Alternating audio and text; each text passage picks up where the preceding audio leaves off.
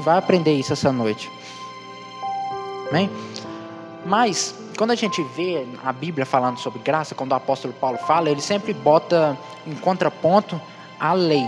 Ele fala: antigamente nós vivíamos debaixo da lei, hoje nós vivemos debaixo da graça. Então, para eu falar de graça, eu tenho que falar sobre lei com vocês, amém? Então, abra a Bíblia de vocês, lá no livro de João, capítulo 1.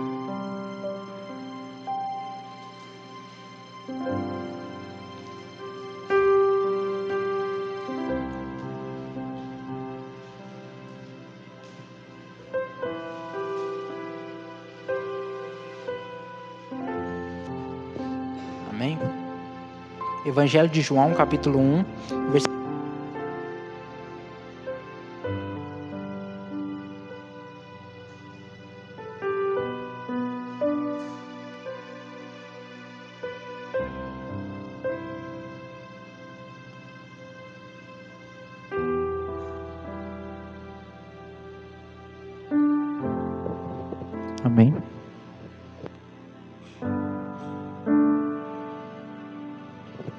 palavra do Senhor diz assim, no versículo 16: Todos recebemos da sua plenitude, plenitude de Jesus Cristo, graça sobre graça.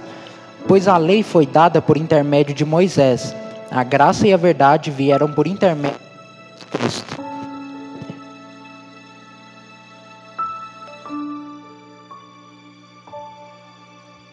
Amém? Ah, vamos tentando até dar certo. Amém? É, versículo 17 de novo. Pois a lei foi dada por intermédio de Moisés, a graça e a verdade vieram por intermédio ou por meio ou através de Jesus Cristo. Então a gente acaba de entender que João ele coloca que a lei, nós recebemos agora a plenitude de Deus, que é Jesus Cristo, é o Deus que encarnou na terra, não há nada mais revelatório do que Jesus Cristo, ele é o próprio Deus que veio na terra, então a gente recebe dessa plenitude. Antes, na lei, a gente via só um borrão do, do, que, do que Deus poderia se revelar, então Jesus Cristo aparece e ele é Deus encarnado, então ele é a plenitude daquilo, graça sobre graça. E João fala que porque a lei ele foi dada por intermédio de Moisés, de um homem, de um homem pecador caído, mas a graça ela vem por meio de Jesus Cristo que é perfeito, amém? Vai, anda aí um pouquinho para frente e abre lá em Gálatas capítulo 3.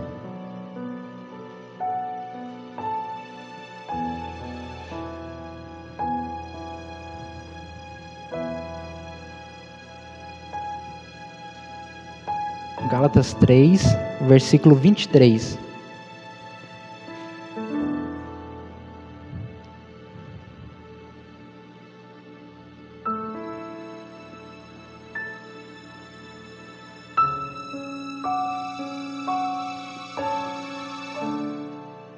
Amém? Gálatas 3, versículo 23 diz assim: Antes que viesse essa fé, estávamos sob a custódia da lei nela encerrados até que a fé que haveria de vir fosse revelada. Aqui em Gálatas, Paulo está falando que havia um tempo onde o povo de Deus estava debaixo da lei de Moisés. Ela caminhava debaixo da lei de Moisés. Só que isso havia um propósito, esse tempo. Por que, que a graça já não veio desde o início, desde Moisés? Porque a, Deus precisava fazer aquilo, ele tinha um propósito com tudo isso. Deus ali, com o povo que saiu do Egito, povo de Israel que saiu do Egito, Deus estava criando uma nação, criando um povo. Então, se você for ler as leis de Levítico, por que, que a gente não pode aplicar elas no dia a dia nosso hoje? Porque muitas daquelas leis eram para bom convívio do povo. A gente vai ler leis sobre o que fazer quando alguém te rouba, o que fazer se acontecer um acidente no trabalho com alguém, o que a gente tem que fazer quando a mulher está passando pelo período menstrual, muitas coisas, é, aquelas leis sobre comida, sobre carne de porco, sobre é, carne de, de, frutos do mar, né, de, de peixe, essas coisas. Por que, que isso é, era proibido e isso é usado até hoje muito para quando as pessoas querem desmerecer o cristianismo? Mas aquele estava, pensa que era um povo que estava 5 mil anos antes de Cristo, andando num deserto, então era suscetível a, a várias doenças, era, era, um, era um povo enorme, sob a liderança de um só homem, então as pessoas podiam ter ideias diferentes, podiam querer brigar, um podia querer tomar coisa do outro, é, as pessoas podiam, é, se hoje já é complicado a gente comer carne de porco, é uma carne perigosa, né, para pegadores, imagina naquela época. Então, muitas das leis eram para criar um povo, criar uma nação, certo? E a lei ela tinha duas funções, a lei no sentido espiritual, os dez mandamentos e tudo mais, porque tinha um sentido espiritual, o sentido de criar o povo. A lei espiritual de Moisés, ela servia para mostrar o quão pecador o ser humano era e para apontar para Cristo, porque o ser humano ele via naquela época, ele via, eu não consigo cumprir a lei de Deus, mas havia uma promessa de que viria um Messias à frente, que ele cumpriria a lei e limparia os pecados do povo. Então eles criam nisso. Desde aquela época, desde o Antigo Testamento, a salvação era pela fé, sempre foi pela fé. Era pela fé no Messias que viria. Hoje nós cremos no Messias que já veio e por isso nós também somos salvos pela fé. Então essa lei mostrava o quão pecador o ser humano era porque ele não conseguia cumprir a lei. Ele nunca conseguiu cumprir a lei é, 100%. Só que Jesus Cristo chega e ele começa a ensinar, e ele começa a ensinar uma nova lei, uma lei espiritual, não mais uma lei para criar um povo, não mais uma lei é, que o ser humano não poderia cumprir, ele, ele começa a falar outra lei. Ele pega e ele fala: Você lembra o que os seus antigos falavam? É, olho por olho, dente por dente. Aí ele fala: Tal, eu, para mim é sim, entendeu? Ele fala: Você lembra que os seus antigos falavam? É, não adulterarás? Eu digo a vocês que só de vocês olharem para uma mulher com desejo, você já está adulterando. Então ele está pegando aquilo que ele já conhecia e está introduzindo uma nova lei. Ele pega a lei de Moisés, algumas coisas ele descarta, outras coisas ele aprofunda e ele cria coisas novas. A gente lê lá em João, um novo mandamento vos dou. Então Jesus Cristo estava pregando uma lei nova. Por que, eu falo isso?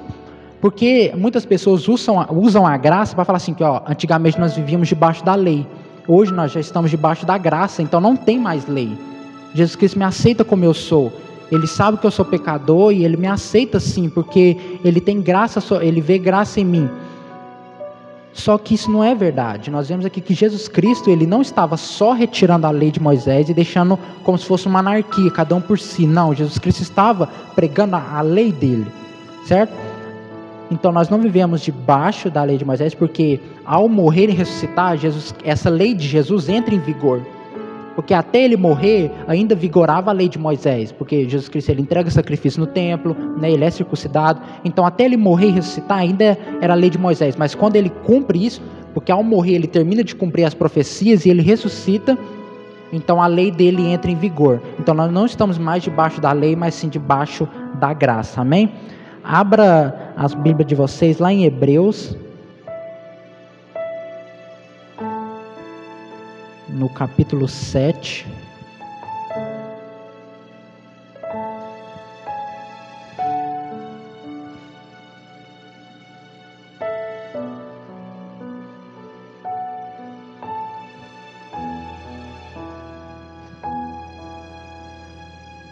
Hebreus capítulo 7, versículo 12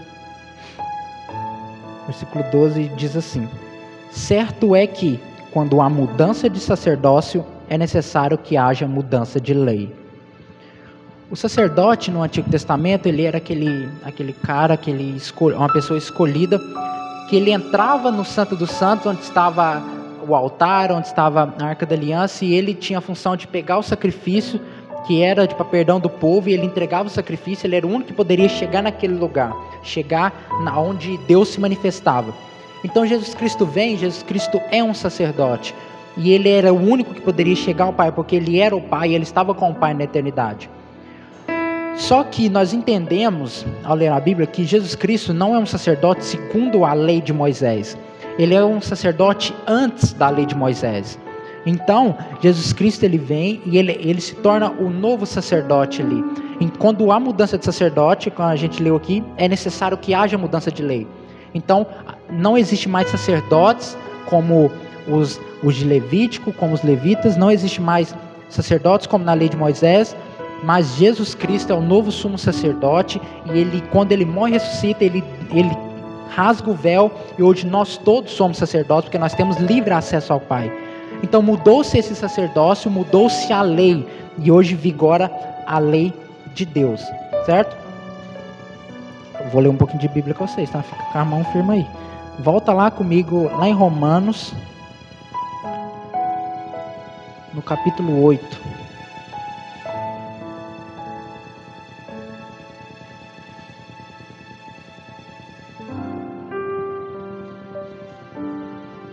Vocês estão entendendo? Hein? Vamos ler o versículo 3 e o versículo 4. Porque aquilo que a lei foi incapaz de fazer por estar enfraquecida pela carne, Deus o fez enviando seu próprio filho à semelhança do homem pecador, como oferta pelo pecado. E assim condenou o pecado na carne, a fim de que as justas exigências da lei fossem plenamente satisfeitas em nós, que não vivêssemos segundo a carne, mas segundo o espírito. A gente acabou de ler aqui que a lei era incapaz porque ela estava enfraquecida pela carne. Certo? A lei, ela veio por intermédio de Moisés, um homem pecador, um homem falho. E por isso que a lei não tinha é, como salvar o ser humano. A lei de Moisés não tinha potencial para salvar o ser humano. Não porque a lei era difícil demais de cumprir, não porque a lei era pesada demais e pedia coisa demais, mas porque ela estava enfraquecida pela carne. Paulo fala aqui no capítulo 8, estava enfraquecido pelo nosso, pela nossa carne pecadora. Nós, por sermos pecadores, por termos caído, por termos essa herança de Adão, nós não conseguíamos cumprir a lei. Então a lei era ineficaz para nos salvar. Mas, quando Jesus Cristo vem, e ele morre e o sangue dele nos limpa, ele não só bota uma nova lei, como era a lei de Moisés, mas a, a linguagem que a Bíblia usa é: nós nascemos de novo porque o nosso corpo pecador também não conseguiria cumprir a lei de Cristo, mas ele nos deu uma nova vida, ele nos deu um espírito vivificador, hoje o Espírito Santo mora dentro de nós e é por isso que a gente consegue cumprir a lei de Deus. É por isso que a lei de Cristo não é mais pesada para nós, não é pesada como era a lei de Moisés. Hoje nós conseguimos cumprir a lei de Deus porque Deus fez nova todas as coisas dentro de nós, porque Deus restaurou o nosso espírito. Hoje nós convivemos com essa com essa dupla vida, vamos dizer assim, nós ainda temos resquícios da nossa vida pecaminosa, porque nós somos pecadores ainda. Nós temos, nós somos, pegamos essa herança de Adão, né, o pecado que Adão fez, mas hoje nós também temos o Espírito Santo dentro de nós. Então nós podemos cumprir a lei sim, e nossa natureza pecaminosa com a, no, a nossa nova natureza em Cristo Jesus está brigando dentro de nós. Essa é a linguagem que Paulo usa. Até que naquela música que a gente canta fala isso, é a carne e o espírito eles estão brigando.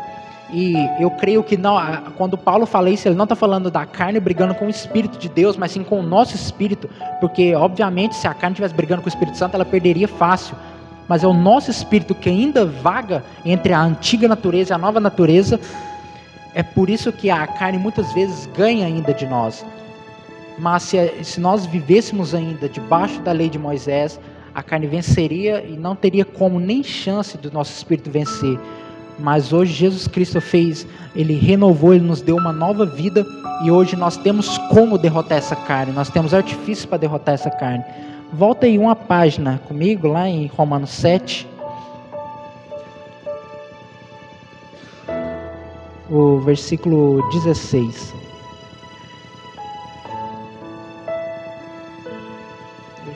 Deixa eu ver.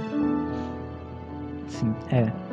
E se faço o, o que não desejo, admito que a lei é boa. A gente entende aqui que o problema nunca foi a lei. Igual eu falei mais cedo, o problema nunca foi a lei. Porque a, aqui acabamos de falar, a lei é boa. A lei de Deus era boa. Não é que era uma lei ruim e Deus se arrependeu e falou: Nossa, deixa eu mudar as coisas aqui porque eu fiz uma lei ruim e eu tenho que mudar isso aqui para o ser humano poder se encaixar. Não, a lei era boa, mas ela estava enfraquecida pela carne. Só que agora nós temos essa chance de vencer, porque Jesus Cristo morreu por nós, amém? Mais um pouquinho vai falar disso aqui para frente, lá em Gálatas de novo.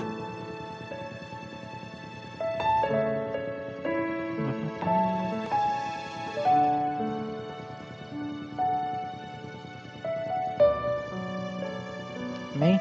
Lá em Gálatas, no capítulo 5, no versículo 17.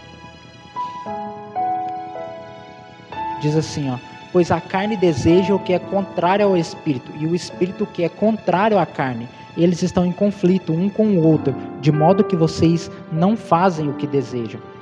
Então a gente vê aqui que a nossa velha natureza briga ainda com a nossa nova natureza. A nossa nova natureza em Cristo, ela deseja coisas do céu, e a nossa antiga natureza continua desejando coisas da carne, coisas desse mundo. elas estão em eterno conflito. Só que se a gente vivesse só pela antiga lei, é isso que eu estou querendo mostrar para vocês, nós não teríamos nem esse conflito, porque a antiga natureza ia vencer, só teria essa natureza. Então ela ia sempre nos vencer e nós não teríamos chance de salvação. Só que, como tem esse, esse conflito aqui, Paulo fala sobre esse conflito, quer dizer que tem chance dos dois vencerem. Não é um conflito perdido. O nosso espírito ainda pode sobressair sobre a nossa carne, certo? Nós lemos que aonde abundou o pecado, superabundou a graça de Deus. Muitas pessoas usam esse versículo para falar assim: aí tá vendo? Onde abundou o pecado, superabundou a graça. Então, eu posso, eu posso pecar porque a graça vai superabundar. Então, quanto mais eu pecar, mais graça terá. Só que Paulo, já sabendo disso, e talvez até quando ele falava isso na, nas igrejas, eles question, ele, alguém deve ter questionado ele, porque ele já responde embaixo, falando assim: e o que faremos então com, essa, com esse fato? Nós pecaremos para que a graça aumente no nosso coração? Claro que não. Porque o que nós temos que entender aqui é que é maravilhoso estar debaixo da graça. É maravilhoso não ter uma lei que não pode nos salvar, mas sim uma lei que nos leva para perto de Deus. Só que a graça não é só esse favor de Deus. A graça, nós vamos ver a Escritura falando, ela é uma força que nos leva a obedecer à lei de Deus ela não é só algo que nos limpa do pecado de graça, que nós não precisamos pagar para ser salvos, mas ela, a graça é uma força, é um empoderamento para que a gente possa vencer a antiga natureza. Então não, há, não tem como a gente dizer que nasceu de novo se a gente continua é, usando esse tipo de argumento, sabe? Tentando encaixar a escritura na nossa antiga vida para a gente continuar pecando. Quem vive na, no, na nova natureza, mesmo que haja esse conflito, mesmo que peque, peque muito, porque a gente peca muito sim, em 1 João fala isso, que não tem pecado está mentindo, está fazendo de Deus mentiroso. Nós pecamos, e mesmo que nós pecamos muito, nós não desejamos isso. Nossa, nossa, nosso, nosso corpo sente isso, sente essa mazela do pecado, nós nos entristecemos. E isso é, um do, é uma das provas de que nós nascemos de novo. Quando o pecado ele dói em nós, quando o pecado ele, por mais que a gente esteja fazendo ali, a gente fala, sabe, tem uma força dentro de nós falando, falando que não, a gente não quer isso, mesmo que a gente mesmo que a gente esteja querendo, porque aqui fala, é, estão em conflitos um com o outro, de modo que vocês não fazem o que desejam. Isso serve para os dois. Muitas vezes a gente vai desejar fazer algo de Deus, mas tá, vai fazer algo da carne, mas ao contrário também. Às vezes nós vai querer fazer algo da carne, mas o Espírito vai nos empoderar para que a gente saia disso e não cumpra isso que a gente deseja. E isso é maravilhoso, porque a graça não só nos limpa, mas ela nos dá poder para vencer o pecado dentro de nós. Abra a Bíblia comigo aí, lá em Romanos, capítulo 5.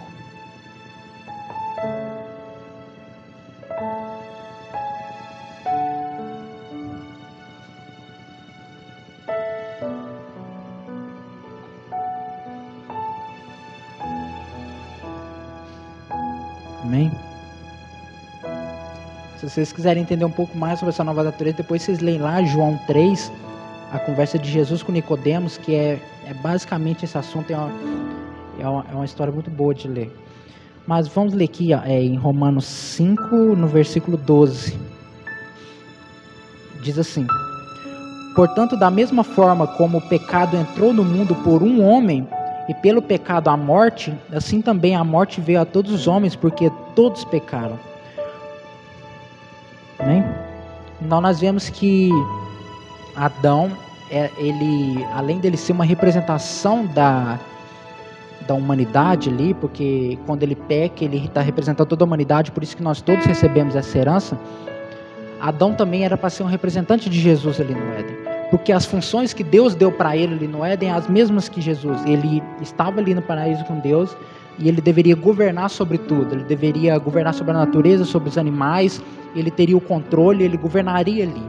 Só que Adão peca e isso é passado por todas as gerações até chegar em nós, porque nós vamos pegando essa herança genética de Adão. Só que a Bíblia chama Jesus Cristo, na linguagem de Paulo, de o segundo Adão. E muitas vezes ele é chamado de o último Adão. Por quê? Porque Jesus Cristo vem e ele faz aquilo que Adão não soube fazer. Ele vem, ele cumpre a lei, ele obedece a Deus, e ele institui a lei dele, então ele governa sobre tudo. Jesus Cristo é chamado de segundo Adão porque ele veio trazer uma nova natureza. Então nós temos que, nós já somos abraçados por essa natureza de Adão, essa natureza pecaminosa, mas nós devemos abraçar essa natureza de Cristo também. Nós temos que entender que nós temos esse poder hoje através da graça, nós temos que fazer um esforço para abraçar essa imagem de Cristo em nós. Essa imagem de Deus que foi se corrompendo com o pecado, Jesus Cristo traz ela de forma maior através da graça. Nós temos que abraçar isso em nós. Nós temos que abraçar essa natureza de Cristo para que a gente vença os desejos da carne e cada vez mais nos aproximemos de Deus. Porque, como nós dizemos aqui, a graça não só nos limpa, mas ela nos dá poder para fazer isso. Amém?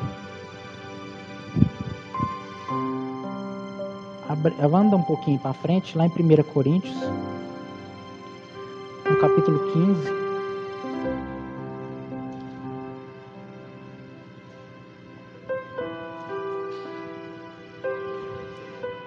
Nós vamos ler do versículo 45 ao 49.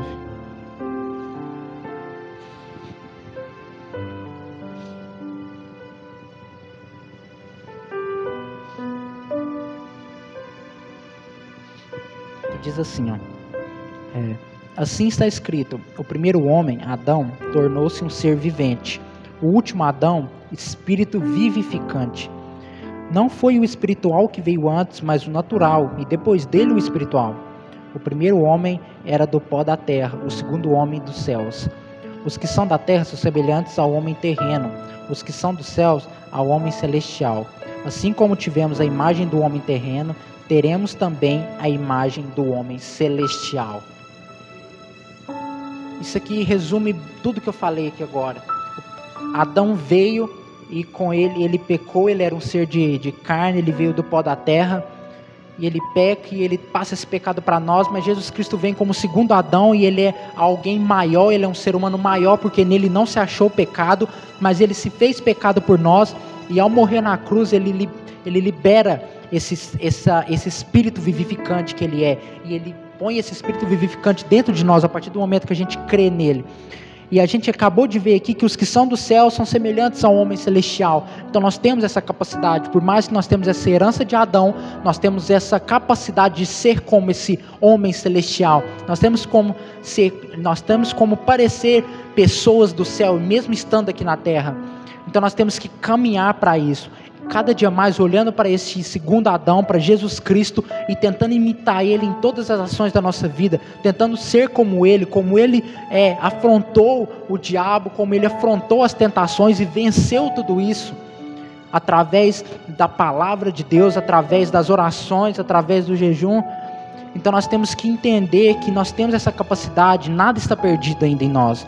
Por mais que a gente possa está muitas vezes passando por um período de, de muito pecado em nossa vida e a gente acha que já não tem mais chance, a gente já não vê mais a luz, mas a graça nos fala que há sim uma segunda chance porque o segundo Adão veio. Nós não estamos só com a marca de Adão em nós, nós temos a, o espírito do segundo Adão e essa graça, quando a gente começa a entender isso, essa graça nos capacita, ela é uma, ela é uma força capacitadora que nos ajuda a obedecer à lei de Deus. Nós não conseguimos por nossa força natural obedecer a Deus, nós não conseguimos por nosso mérito é, obedecer a Deus, mas a graça nos leva a isso.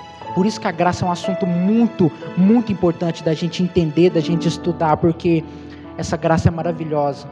Ela nos limpa do pecado, ela nos dá salvação e ela nos impulsiona a obedecer à lei de Deus, de forma que a gente possa se tornar cada dia mais parecido com Ele. Amém?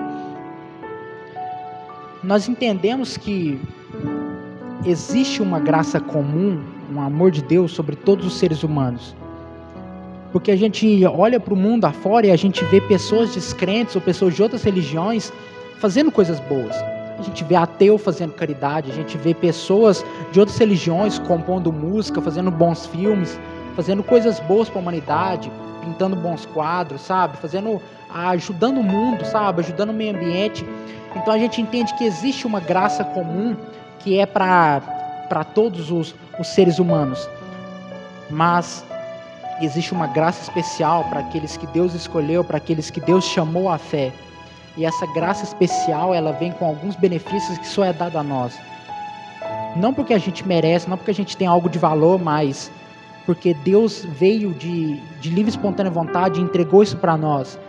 Nós somos escolhidos por Deus, nós temos perdão de pecados, nós temos salvação, a eternidade. Isso tudo é dado por Deus, a oportunidade de habitar com Ele eternamente, de poder estar do lado dele, de ver Ele face a face a gente na eternidade vai ter, a gente vai poder conversar com Jesus, a gente vai poder tocar em Jesus, como os discípulos, como os apóstolos fizeram, a gente vai poder perguntar a Ele as coisas, a gente vai poder habitar com Ele, a gente vai ter a eternidade inteira para ver aquele Deus que a gente tanto buscou, e isso é algo da graça especial.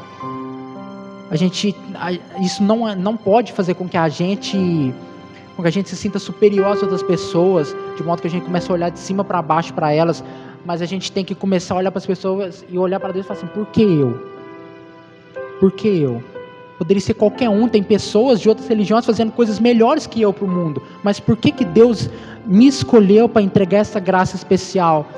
Que amor é esse tão grande que Ele pegou alguém como eu, que não vale nada, entregou tamanhos benefícios? entregou a eternidade nas nossas mãos de graça, nós não precisamos pagar nenhum preço, sabe? Não, não, há, não, há, não há roupa que a gente vista, não há comida que a gente coma, não há bebida que a gente beba que vai nos levar à salvação, sabe? Não há trejeitos que a gente mude, não há, não há objetos que a gente que a gente consagre, não há nada que vai nos levar mais para perto de Deus, senão a graça do Senhor Jesus Cristo, senão o próprio Jesus que morreu por nós. E essa graça é entregada para nós, sabe? Muitas pessoas vão começar, tipo assim, a gente entende essa graça de Deus, a gente entende que Deus nos deu essas coisas e a gente tem uma lei para obedecer, a gente tem uma lei para cumprir. E muitas pessoas vai pode achar a gente até um pouco arrogante, sabe? Por exemplo, a gente está tá estudando, a gente ou está trabalhando e o povo depois do trabalho, depois da escola quer sair, quer ir para algum lugar e, e sabe, para algum lugar que você não se sente confortável, que você acha que a lei de Deus não vai estar tá sendo cumprida ali. E muitas vezes a gente, sabe, se aparta disso, as pessoas começam a achar que a gente é arrogante, ah, mas ele não quer se relacionar com nós. Agora que ele virou crente, agora ele está um patamar acima, ele não quer se misturar com nós. E a gente tem que aprender também a manifestar graça no nosso dia a dia, para que as pessoas também percam esse preconceito com nós. Porque a graça muitas vezes sim torna pessoas arrogantes, quando as pessoas começam a entender a graça, elas começam, nossa, então Deus me, me escolheu, Deus fez algo, algo especial para mim, então eu não posso mesmo me, me misturar com essas pessoas, porque agora eu sou de Deus, eu não posso me manifestar com essas pessoas. Mas talvez muitas vezes você não vai ir nos mesmos lugares que essas pessoas, você não vai frequentar os mesmos lugares, talvez você não vai consumir o mesmo tipo de conteúdo com essas pessoas, mas quando quando a gente começa a dar palavras de apoio para aquelas pessoas na hora que ninguém mais dá, quando a gente começa a perceber que aquela pessoa está passando por um momento muito difícil e a gente oferece um, um, ombro amigo, oferece uma ajuda, quando a gente vê que aquela pessoa está passando necessidade, ninguém mais está vendo, nenhum daqueles amigos que ela vai para o barzinho está vendo, mas a gente vê, a gente vai lá e doa um dinheiro, doa um alimento, faz algo para aquela pessoa, isso é manifestar graça no nosso dia a dia, sabe? Isso é manifestar graça é, a gente manifesta a graça de Deus no nosso dia a dia quando a gente senta numa roda de amigos seculares e começa a conversar sobre um filme que a gente viu e a gente começa a falar e eles falam, nossa, mas essa pessoa é legal, porque muitas vezes tem isso, não, você é crente, mas você é legal, sabe? Isso é manifestar a graça, sabe? É não nos tornar, porque a graça não pode nos tornar alienados a esse mundo, sabe? Como se a gente estivesse num mundo à parte. Porque Deus, ao morrer e ressuscitar, Ele não nos tirou do mundo, Ele nos manteve aqui ainda, porque Ele tem propósito nesse mundo. Ele tem propósito para nós nesse mundo. E Ele deixou as coisas aqui, Ele deixou a graça comum para que pessoas seculares possam produzir coisas boas e para que a gente também possa consumir coisas boas. Tudo aquilo que não fere a palavra de Deus, tudo aquilo que não fere a lei de Cristo, a gente pode consumir aquilo e ainda usar para propagar o Evangelho. Quando a gente senta e conversa, e eu não estou nem falando para falar de Deus, não, mas quando a gente senta com uma pessoa secular e começa a conversar sobre o dia a dia, sobre alguma música, sobre, sei lá, sobre política, sobre sobre filmes e a gente começa a mostrar a nossa visão de mundo sem impor isso, sem precisar falar explicitamente, a pessoa começa a ver isso, isso é manifestar a graça. A graça nos faz entender que nós somos piores do que aquelas pessoas que estão no mundo.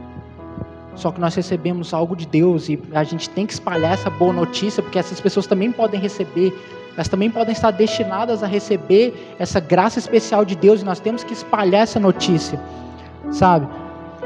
E E a gente tem que entender que nós somos pior do que aquelas pessoas, porque elas estão no mundo, mas elas não conhecem. E nós que nós conhecemos, estamos aqui na igreja, estamos na presença de Deus e muitas vezes a gente peca ainda. Muitas milhares de vezes a gente peca ainda. Então nós que estamos na frente dele ali, nós estamos indo todo dia na igreja, na igreja, se a gente peca, por que, que a gente vai olhar de, de cima para baixo para aquelas pessoas?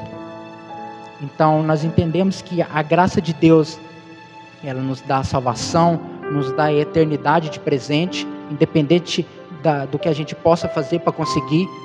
A graça nos impulsiona para seguir a lei de Cristo e a graça também nos faz entender que tem pessoas no mundo que precisam da palavra de Deus e nós temos que aprender a manifestar essa graça no dia a dia. Amém? Era isso que eu queria falar com vocês essa noite. Vamos ficar de pé? Vamos fazer uma oração.